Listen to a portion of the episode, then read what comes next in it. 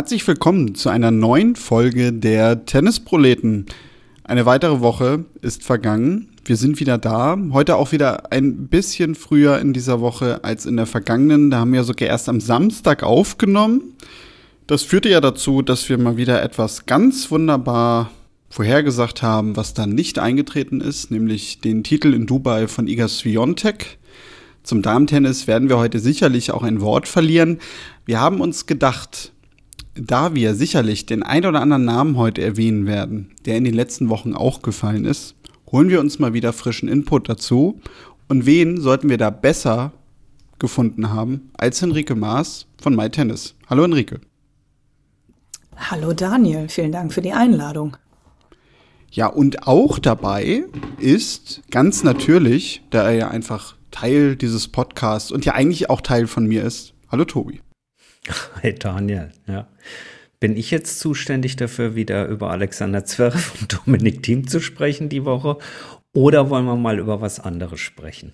Ja, oder wir machen das, wir zwei reden über was anderes und Henrike ist zuständig dafür, über Dominik Thiem und Alexander Zverev zu sprechen. Das wäre natürlich auch eine, eine Idee. Aber vielleicht fangen wir, um mal nicht mit Dominik Zverev oder Alexander Thiem zu beginnen, äh, vielleicht fangen wir mal mit den Damen an und damit auch mit Henrike. Ähm, Henrike, Daniel und ich hatten die letzten äh, ja, Wochen zwar immer auch wieder über das Damentennis gesprochen und gleichzeitig ist uns aber ja dann doch aufgefallen, dass wir in einer Phase des Jahres sind, bevor jetzt dann eben Indian Wells kommt, wo ja das Damentennis so ist es nur in unserer Wahrnehmung so ein bisschen untergeht oder geht es nur deswegen unter, auch aus deutscher Sicht, weil wir, wir hatten es letzte Woche erwähnt, schmerzlichst Angelique Kerber vermissen oder, oder, oder. Hast du Input für uns zum Thema Damentennis oder ähm, äh, würdest du uns da recht geben, dass es so ein bisschen unterm Radar läuft? Hm, ich glaube, ich bin da wie ihr so ein bisschen schuldig im Sinne der Anklage. Mir geht es ähnlich.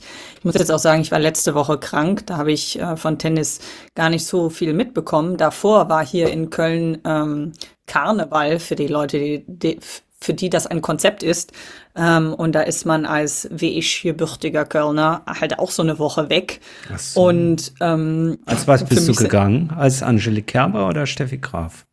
Weder noch. Weder ich habe zwar ein paar Tennisspielerinnen und Spieler gesehen. Das ist dann so dieses immer oft diese typische 70er, 80er Jahre Klamotte, weiße sehr, sehr hier so Ballonseide, lustige Prints und natürlich das Schweißband über dem Fukuhila. Mhm.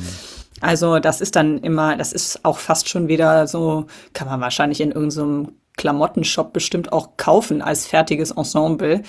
Äh, nein, ich bin als äh, die Königin der Nacht aus ähm, der Zauberflöte gegangen. Oje. Das ist dann ein äh, Kostüm, was ich mir selber gebastelt habe. Also wenn man so tief im Game drin ist wie ich als, als gebürtige Kölnerin, dann macht man so einen Quatsch.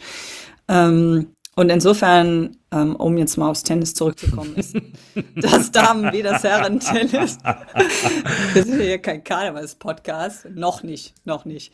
Ähm, ist das an mir auch so ein bisschen vorbeigegangen. Äh, an, äh, von Linz habe ich ein bisschen mitbekommen, weil ich da aber auch etwas mitgeholfen habe. Und sonst, ähm, ja, habe ich natürlich Schweontek, den, den Nicht-Sieg von Schweontek noch mitbekommen. Und alles andere muss ich wirklich zu meiner Schande gestehen. Ähm, ich könnte es dir nicht sagen, aber ehrlich gesagt bei den Herren auch nicht. Auch nicht, okay. Gut, dann äh, sei es entschuldigt an der Seite. Der Nichtsieg von, von Iga Schwontek, hm, überraschend oder nicht? Ich finde es jetzt nicht so eine Überraschung, weil es passiert halt nun mal auch im Tennis, dass man verliert. Und trotzdem war sie wieder im Finale. Also hat er dich überrascht? Nein, überraschend ist das jetzt nicht. Ne? Natürlich, jeder verliert mal. Ähm, klar, jetzt kommt dann wieder dieses, ja, aber Novak Djokovic nicht, Gegenbeispiel. Aber so, ich sag mal, wenn jetzt nicht gerade in diesen Sphären, die ja nun wirklich außergewöhnlich sind, dann ist auch mal eine Niederlage dabei. Und Neger Schwerontek hat ja schon sehr lange auch sehr viel gewonnen. Ähm, und insofern ist das dann mal dabei. Und ähm, naja, Barbora Krejcikova hat das ja schon mal geschafft, äh, Schwerontek im Finale zu besiegen. Und ähm, ich, ja, Krejcikova hat schon so ein Spiel, glaube ich, mit der sie ähm, Schwiontek ähm, beschäftigen kann, einfach. Und dann, und wenn er das dann halt gut für dich ausnutzt, dann siehst du halt auch, dass du ähm, an der Schwiontek vorbeikommen kannst. Also ich weiß nicht, ob das vielleicht bei Schwiontek auch so ein bisschen im Kopf war, dass Krejcikova ähm, sie das letzte Mal, ähm, ich glaube in Ostrava war es, auch im Finale geschlagen hat. Und Schwiontek war, glaube ich, auch ein bisschen erkältet, so wie ich das gehört habe. Ob das jetzt aber eine Rolle gespielt hat, weiß ich nicht. Ähm, ja, ich meine, das macht's halt interessant. Es ist wieder typisch Damentour, nicht ganz sicher, sicher. Ähm, und äh, ja, ich glaube nicht, dass Schwiontek da jetzt groß drunter leiden wird, dass sie dieses Match verloren hat. Das glaube ich auch nicht. Dafür war insgesamt die, äh, waren ihre Vorstellungen in der letzten Zeit zu beeindruckend, als dass sie das jetzt runterziehen würde, sondern eher im Gegenteil, beziehungsweise eher andersrum formuliert. Ähm, man darf nicht vergessen, dass Krejcikova ja vor, ähm, jetzt sind es dann bald zwei Jahre, ähm, schon ein Grand Slam Turnier gewonnen hat, nämlich die, die French Open. Danach ähm, zwischenzeitlich auch verletzungsbedingt etwas zurückfiel ähm, und äh, letztes Jahr dann bei den, bei den French Open zwar sozusagen enttäuschend ausgeschieden ist, äh, letzten Endes inzwischen ja aber Megafahrt aufgenommen hat, nicht nur in ihrer Paradedisziplin Doppel, wo sie ähm, ähm, ja, einen Grand Slam-Titel nach dem anderen einheimst, sondern eben auch äh, im Einzel, denke ich, jemand ist, mit der wieder äh, zu rechnen ist und zwar ganz vorne zu rechnen. Und ich bin mal gespannt, äh, gerade jetzt, wenn es dann Richtung Sandplatzsaison geht, ähm, könnte ich mir vor, schon vorstellen, dass sie schon eine derjenigen ist, die da äh, ganz vorne mitmischen kann und wieder mitmischen wird. Daniel, ähnlich? Veto? Oder sagst du, alles käse, ich gucke eh nur Challenger? Ich gucke eh nur Challenger. Gut, aber ähm, dann haben wir das auch erledigt. Nein, also wir haben das ja sogar, glaube ich, vor ein paar Wochen auch schon mal erwähnt. Ne? Sie, sie wird äh, ja nicht dadurch immer die Nummer eins sein, weil sie einfach jedes Match gewinnt, sondern sie wird dadurch die Eins sein, weil sie am konstantesten spielt. Und ja. das bedeutet natürlich einfach immer, dass sie weit in den Turnieren kommt. Aber natürlich wird sie hier und da einfach mal ein Match verlieren. Das ist, glaube ich, etwas, was ganz normal ist. Und wir haben es ja sogar bei den Herren in gewisser Weise auch gesehen, dass es tagesformabhängig ist, nämlich, dass ein Cameron Norrie dann auch mal gegen Carlos Alcaraz gewinnt. Definitiv. Definitiv. Wobei, habt ihr das Finale gesehen? Also ich habe es gesehen. Ähm, äh, Cameron Norrie hat ja gegen einen Einbeinigen gewonnen. Also Carlos Alcaraz war, war sichtlich äh, gezeichnet von seiner Oberschenkelverletzung, hat er jetzt auch Acapulco absagen müssen. Ähm, und das war schon ein bemerkenswertes Match. Auf der anderen Seite, wir haben das ja nicht zum ersten Mal gesehen, wie unglaublich schwer und herausfordernd es für jemanden sein kann, so ein Ding dann auch zuzumachen und zu gewinnen wenn man merkt, dass der andere angeschlagen ist. Also insofern Credits an, an Cameron Norrie. Ähm, trotzdem meine ich, im Vollbesitz seiner Kräfte hätte Alcaraz auch äh, Norrie im zweiten Aufeinandertreffen innerhalb einer Woche, ich will nicht sagen vom Platz gepustet, aber das war schon sehr imposant, sein Comeback da in Buenos Aires und dann anschließend in Rio de Janeiro zu sehen. Bei dem Finale habe ich mich danach nur eine Sache gefragt. Also ich habe es nicht gesehen, ich habe nur das Ergebnis gesehen.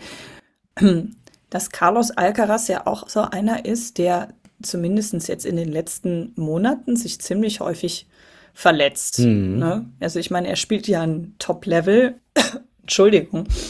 Ähm, aber ähm, da frage ich mich schon, ähm, wie das so weitergeht, weil ich weiß, wir wollten nicht über Team reden, aber weil beide halt ein sehr körperliches Spiel haben. Ne? Ich meine, ich will Alcaraz sein, sein spielerisches Können gar nicht mit dem vom Team vergleichen. Da ist Alcaraz, glaube ich, mit einem deutlich größeren natürlichen Talent noch ausgestattet.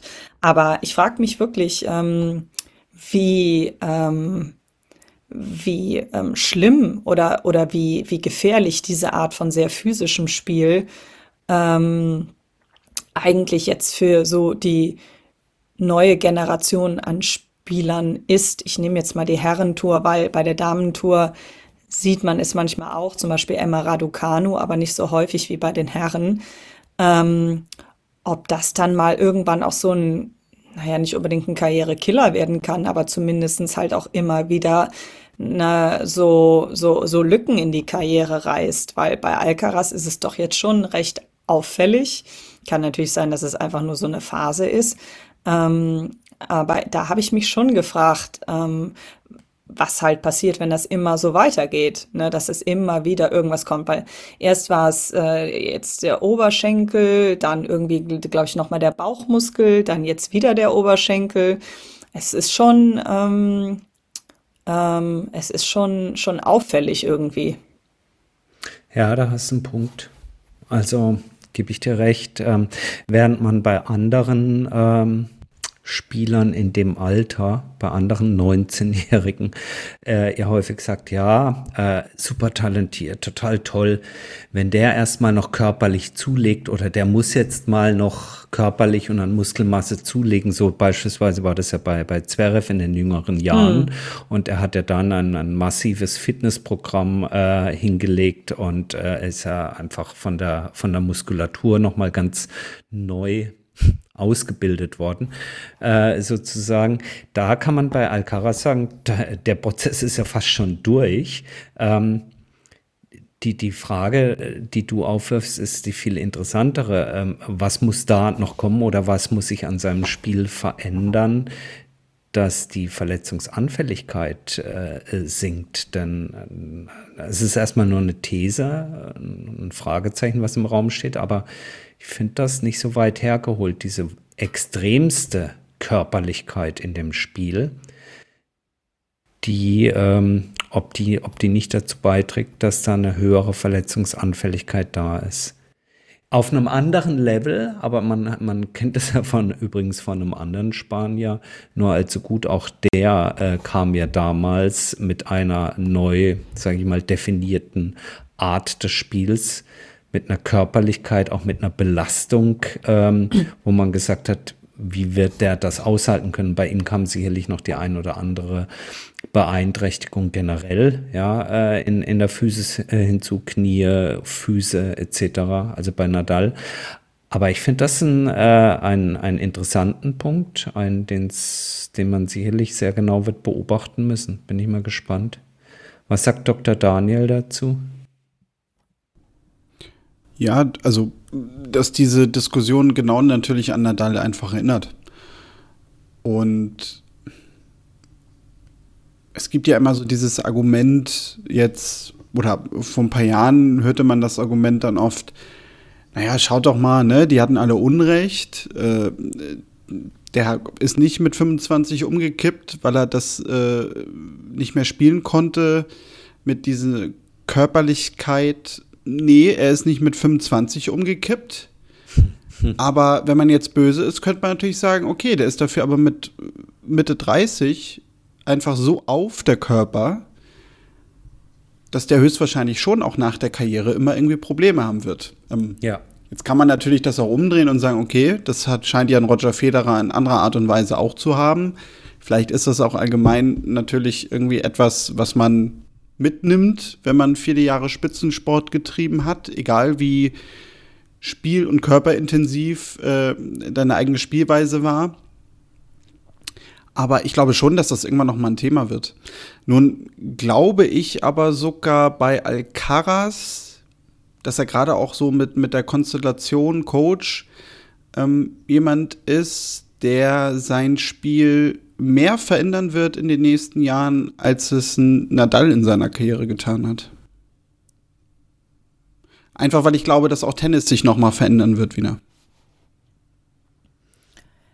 Ja, ich denke, dass die Konstellation mit ähm, Juan Carlos äh, Ferrero da sicher eine sehr gute ist. Die werden in dem Team von Alcaraz sehr genau wissen, was sie, was sie zu tun haben. Und ich glaube nicht, dass sie ihn ähm, kaputt spielen werden, anders als das vielleicht bei einem Dominic Team ist. Zumindest ist das ehrlich gesagt so ein bisschen mein Eindruck bei, bei Team. Ich, ich muss ehrlich sagen, ich habe leider nicht gehört, was ihr dazu gesagt habt.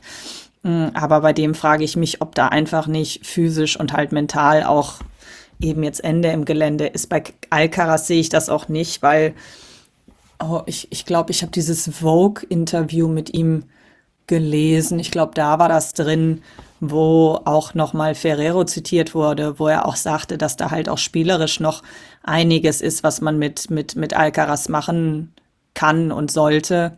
Und das fand ich eigentlich ganz interessant, weil viele ja sagen, ja, der ist schon so weit und was soll denn da noch kommen? Ja, aber wahrscheinlich ist es genau das, was da noch kommen muss. Am Ende eine Ökonomisierung deiner Kräfte, denn natürlich sind die Jungs alle topfit, die haben alle die besten Möglichkeiten, ähm, sich um ihren Körper gut zu kümmern, aber nicht alle können halt Novak Djokovic sein, wo so viele Dinge zusammenkommen wie mhm. wirklich gutes Management mit einer guten Genetik dann am Ende. Ähm, und da musst du halt anfangen, klüger zu werden und, und anfangen zu gucken, wie du dir da ähm, deine Jahre auf der Tour ähm, zurechtlegst. Denn dass Spitzensport, egal welchen man betreibt, nicht, nicht gut ist für den Körper. Ich meine, die normale Welt orientiert sich immer an Spitzensportlern und sagt, ach, die haben so tolle Körper und die sind so gesund und alles. Nein, Profisport ist nicht gut für deinen Körper. Wenn du deinen Körper lange schön behalten willst, mach Sport, aber definitiv kein Profisport. Äh, es sei denn, du redest jetzt von Schach oder so. Ähm, oh, das kann insofern, aber auch gefährlich werden. Da. Ja, stimmt, stimmt. Da habe ich ähm, in der letzten Zeit auch so Sachen gelesen, auch wenn ich nicht. Ja, ich weiß, was du meinst. Ich glaube, wir, denken an aber das Gleiche. Da, also je nachdem, wo du da so Sender versteckst und dann ja, an das kann auch nicht gesund sein. so, das kann auch nicht gesund sein. Ja. Aber auch das ist ein anderer Podcast, da verweisen wir auf unsere Kollegen, äh, die Schachproleten. Von der ja. Schach, Schach Die Schachproleten. Äh, nee, aber da hat Daniel recht. Ähm, ja. Das, das glaube ich, wird auch sein. Er wird sein Spiel noch wahrscheinlich, äh, da stimme ich Daniel zu, mehr anpassen, als man das jetzt vermuten könnte. Aber interessanter, ähm, absolut interessanter Aspekt. Man wünscht ihm natürlich nur das Beste. Es wird jetzt ähm, äh, schon sehr kurzfristig interessant sein zu sehen, kann er, kann er die Verletzung auskurieren in Indian Wells äh, antreten. Ähm, und dann vor allen Dingen in Miami seinen äh, ersten ja richtig, richtig großen Titel, den er dort letztes Jahr gewann, äh, verteidigen. Oder ähm, wird er da kürzer treten müssen? Wie gesagt, Acapulco diese Woche setzte aus. Ähm, wünschen ihm da aller, nur das Allerbeste. Wer definitiv aussetzen muss und äh, eben bekannt gegeben hat, dass er sich sozusagen auf dem Weg zurück äh, auf den Tennisplatz und ins Training befindet, ist Rafael Nadal. Der hat für beide Turniere abgesagt und es gab Bilder, dass er auf Mallorca, teilweise auch im Schnee, äh, dann eben überdacht schon, schon auf Sand trainiert. Ähm, der wird also sich äh, die Hardcore, Hardcore, Hardcore-Hardcore-Saison in den USA ähm, abschminken und sich voll und ganz auf seine Rückkehr auf Sand vorbereiten das vielleicht die, ja, die ähm, größte News diese Woche noch zum Thema Verletzungen und geschundene Körper. Jemand anders, der einen geschundenen Körper hat, aber schon länger nicht mehr ähm, aktiv Tennis spielt, ist Boris Becker. Der eine oder andere hat schon mal von ihm gehört. Da gibt's äh, ein, zwei News dazu. Einmal ähm, ein großes Interview oder einen großen Artikel, Henrike, äh, über ihn in der Financial Times. Du hast mir davon erzählt. Es war ein Interview, also ja. was die Financial Times äh, mit ihm geführt hat. Nicht Financial Times Deutschland, die gibt es ja nicht mehr, wenn ich das noch richtig im Kopf habe. Ja. Ähm, aber es ist äh, Open Access.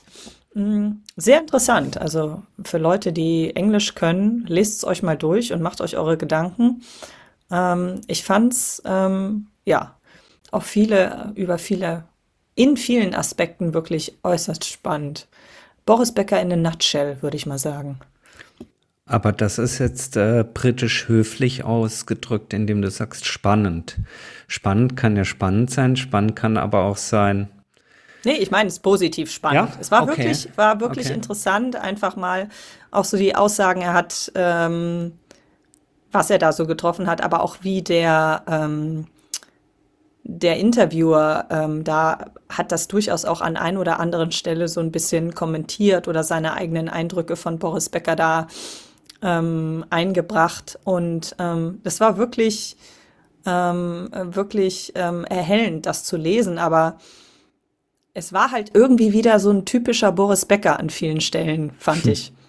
Okay.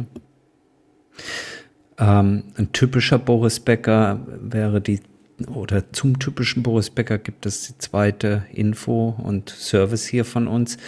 Ähm, in dem Fall machen wir sogar Werbung ähm, für ein, ein Konkurrenzprodukt. Es gibt einen neuen Podcast, äh, einen, einen, einen limitierten, also einen, einen begrenzten Podcast in dem Sinne, dass es da ein paar Folgen gibt und dann ist er auch zu Ende. Der nennt sich Unser Boris.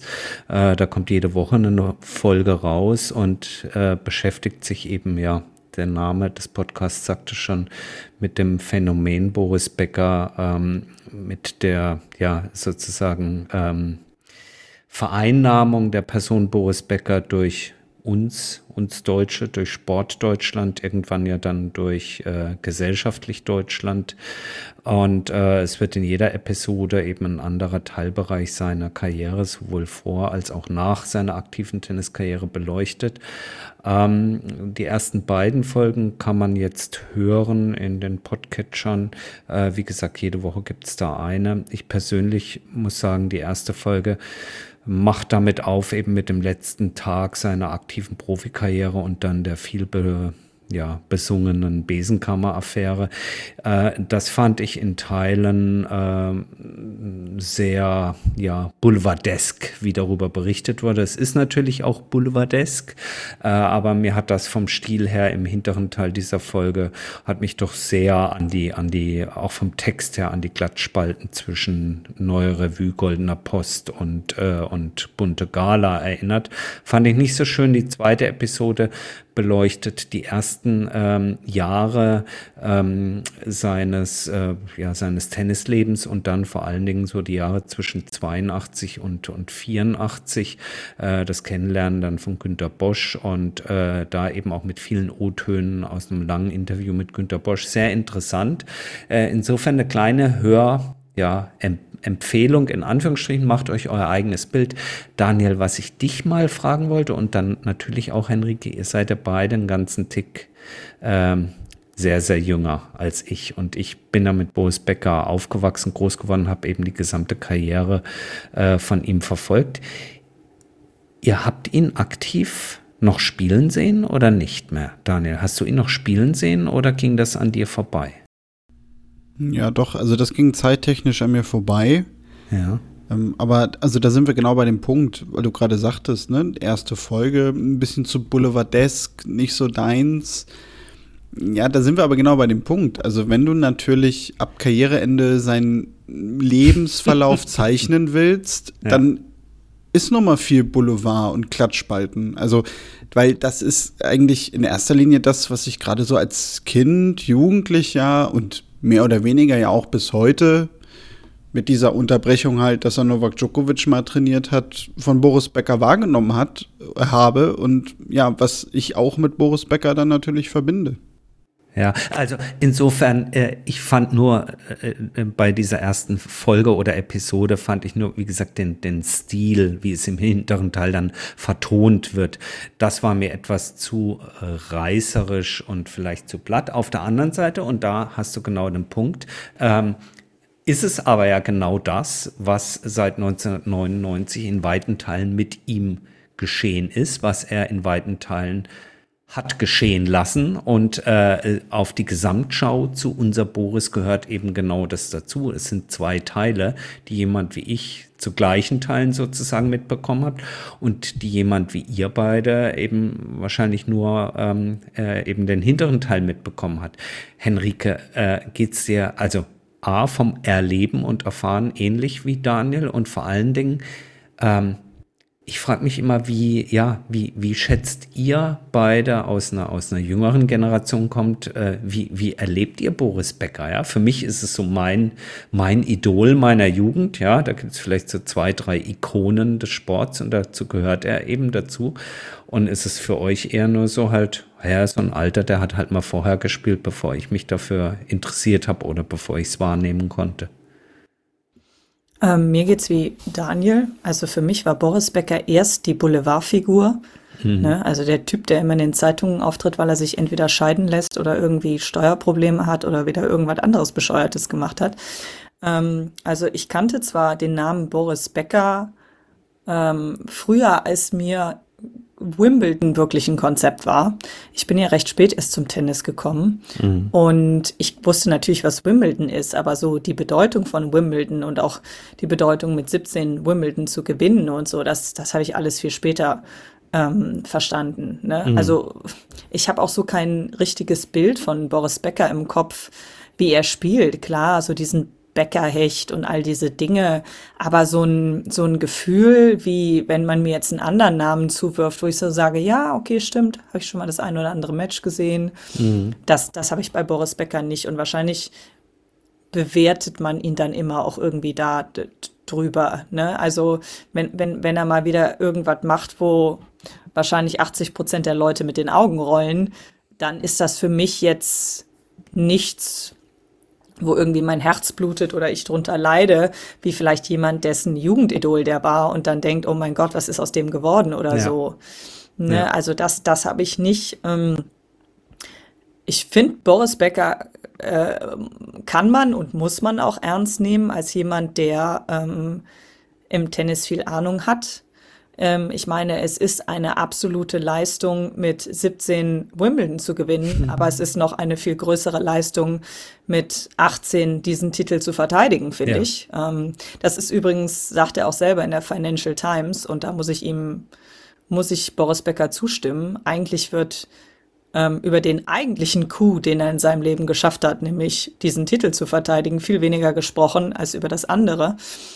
Ähm, ja, aber für mich ist er, ich, ich habe zu Boris Becker nicht so eine, so eine Verbindung oder so. Er ist halt da, er macht halt so seine Sachen und ähm, er macht auch viele komische Dinge. Ähm, aber ich verbinde ihn gar nicht so sehr mit Tennis im Sinne eines Spielers. Ähm, weißt du, wenn, wenn, wenn ich den jetzt nicht kennen würde oder nicht wissen würde, dass der mal eine Tenniskarriere hatte, der könnte auch irgendein schräger Kommentator sein, der nie selber gespielt hat. Und ja. ich würde es dir auch glauben. Ja. Daniel, bei ja, dir? Also, hast, hast, du dir mal ein Match angeguckt von ihm? So ja, Replay? Genau, Echt? also gerade dazu wollte ich was sagen. Denn was bei mir immer für ein Gefühl da war, wenn ich was von Boris Becker aus aktiver Zeit gesehen habe, ob das jetzt ein Ausschnitt ist oder auch ein Match oder eine längere Zusammenfassung, habe ich nie irgendwie für mich so zusammengekriegt, dass das dieselbe Person ist, die ich so von heute kenne. Krass. Also, weil jetzt könnte man ja. natürlich sagen, gut, okay, ne, der, der, sieht irgendwie älter aus und man verändert sich. Ja. Aber als Gegenbeispiel jetzt, weil ich sie beide auch mal so live habe ja spielen sehen, äh, wenn ich so einen John McEnroe sehe oder einen Michael Stich, die habe ich beide mhm. mal am Roten Baum gesehen 2018 gegeneinander in so einem Showmatch. Dann da haben wir dasselbe mich, Match gesehen. Ja, das, das kann sehr gut sein. Ja, stimmt. Da haben wir, glaube ich, schon mal drüber gesprochen. Aber ähm, ja, sein, da, da, ist für mich klar, oder auch wenn ich sie heute im Fernsehen sehe als Experte, äh, das sind diese Personen, die damals halt aktiv da gespielt haben. Ja. haben. Und, und so, da, da habe ich diese Bilder äh, dann auch, wenn ich sie sehe von früher, genau diese Personen vor Augen bei Boris Becker und ich kann auch nicht erklären, warum das so ist, aber da kriege ich das irgendwie nie so wirklich zusammen. Da habe ich immer den Eindruck, nein, das müssen zwei komplett verschiedene Personen sein. Verrückt. Ja, aber liegt das vielleicht auch daran, dass, glaube ich, Boris Beckers Off-Court-Leben sein On-Court-Leben inzwischen auch überholt hat? Also es ist ja oft so, dass so bekannte Figuren, die jetzt Sportler waren und später dann irgendwie auch ja so ein bisschen in dieses Boulevardleben eintreten, eine der beiden Seiten überwiegt. Ne? Also entweder ist das so dieses Sportliche, was man hat und dieses Boulevard läuft so ein bisschen mit oder ähm, du hast so diese Leute, die waren mal ein bisschen gut im Sport, aber so richtig geklappt hat es nicht. Und dann sind die später im Boulevard aber irgendwie groß geworden. Und ähm, ich glaube, bei Boris Becker ist das halt so, dass diese, diese Lebensabschnitte so in ihrer Gewichtung ineinander übergeflossen sind und von dieser großen Sportkarriere, die am Anfang da war, die dann natürlich zu diesem Boulevard geführt hat, ist das dann irgendwann so übergegangen, dass dieses Sportlichsein weggegangen ist und jetzt dieses Boulevard überhand nimmt. Ne? Also er ist so ja. eine Person von zwei Extremen, die man aber gar nicht mehr miteinander verbindet, weil ich, ich muss sagen, ich habe ein ähnliches Gefühl für wie Daniel. Für mich ist Boris Becker wirklich ähm, sind zwei Personen. Es gibt Boris Becker den Spieler, das ist etwas, was ich sag mal so ein bisschen vor meiner Zeit war, so vor meiner Tenniszeit in Anführungsstrichen. Und es gibt halt Boris Becker den den Celebrity in irgendeiner Form. Und das ist für mich eine viel, viel präsentere Figur. Ähm, aber ich, ich teile dein Gefühl, Daniel, dieses, die zwei Leute nicht zusammenzubringen. Ähm, ich, aber ich glaube, es liegt daran, dass er halt beide Abschnitte seines Lebens so extrem ausfüllt. Das ist interessant. Das hat mich wirklich mal interessiert und ähm, würde mich auch interessieren, ob äh, andere HörerInnen dieses Podcasts, die vielleicht eher so mein Alter sind, ähm, ob denen das auch so, also ergeht, dass sie sich manchmal fragen, ob die jüngere Generation, wie die, wie die zu Boris Becker steht. Und natürlich genauso auch äh, Leute in eurem Alter, die uns hören, äh, schreibt uns doch mal unter kontakt.tennisproleten.de oder auf den sozialen Netzwerken bei Insta und bei Twitter, ähm, wie ihr Boris Becker äh, erlebt. Wenn ihr das hier gehört habt oder wenn ihr diesen neuen Podcast eine Episode davon gehört habt. Würde mich wirklich mal interessieren, wie da so euer Feedback und eure Sichtweise ist. Haben wir sonst noch was, meine Lieben? Will noch jemand was zu Dominik Thiem sagen diese Woche? Also ich habe keine neuen Erkenntnisse.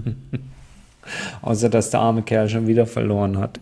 Ja. Aber Tennis ist ja ein Sport, wo man sowieso jede Woche verliert, oder? Henrike. Ja, aber zwischen verlieren und, und, und, und, und verlieren ist, glaube ich, auch im Tennis nochmal ein Unterschied.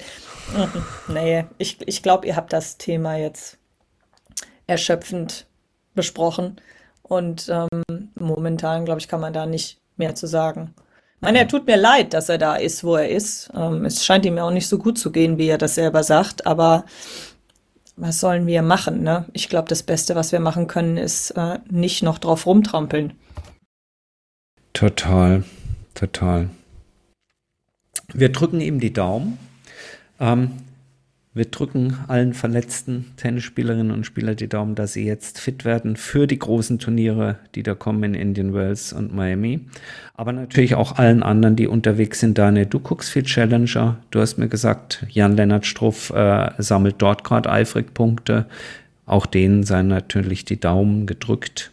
Und ähm, insofern, wenn ihr nichts mehr habt für diese Woche, würde ich jetzt sagen, ähm, kommt gesund in die neue. Wir hören uns nächste Woche wieder. Viel Spaß und ja, bis die Tage. Macht's gut. Tschüss. Und tschüss. Tschüss.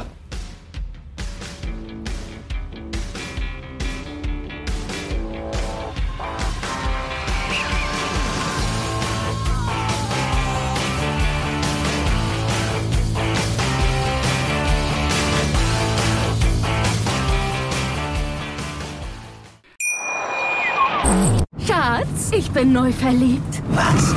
Da drüben. Das ist er. Aber das ist ein Auto. Ja, eben. Mit ihm habe ich alles richtig gemacht. Wunschauto einfach kaufen, verkaufen oder leasen. Bei Autoscout24. Alles richtig gemacht. Wie baut man eine harmonische Beziehung zu seinem Hund auf? Puh, gar nicht so leicht. Und deshalb frage ich nach, wie es anderen Hundeeltern gelingt, beziehungsweise wie die daran arbeiten. Bei Iswas Dog reden wir dann drüber. Alle 14 Tage neu mit mir, Malte Asmus und unserer Expertin für eine harmonische Mensch-Hund-Beziehung, Melanie Lippisch. Iswas Dog mit Malte Asmus. Überall, wo es Podcasts gibt.